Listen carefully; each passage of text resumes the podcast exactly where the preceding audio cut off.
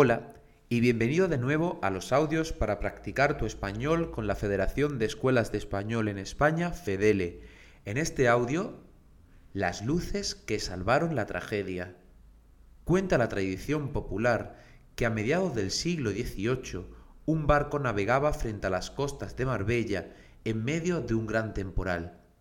Aterrados, los marineros divisaron el pico del Juanar, una verdadera casualidad si, como afirma la tradición oral, todo el cinturón de Sierra Blanca estaba cubierto de nubes. Era costumbre que, durante los temporales, los ciudadanos de Marbella encendieran fuegos en la montaña para avisar a las embarcaciones que habían quedado atrapadas en el mar de dónde estaba la costa y cómo regresar a ella. Este acto ayudó a que el barco regresara de una pieza y con todos sus pasajeros sanos y salvos.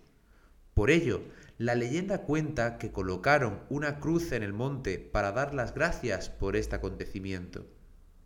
En Marbella se encuentra el Instituto Internacional de Idiomas, un centro que te ayudará a mejorar en tu uso del español. Entra y descubre sus cursos en www.iiischools.com. ¿Has entendido el audio? ¿Dónde colocaron los fuegos para guiar al barco? ¿En la montaña o en la playa? ¿Cuándo sucedió esta historia? ¿En el siglo XVIII o en el siglo VIII?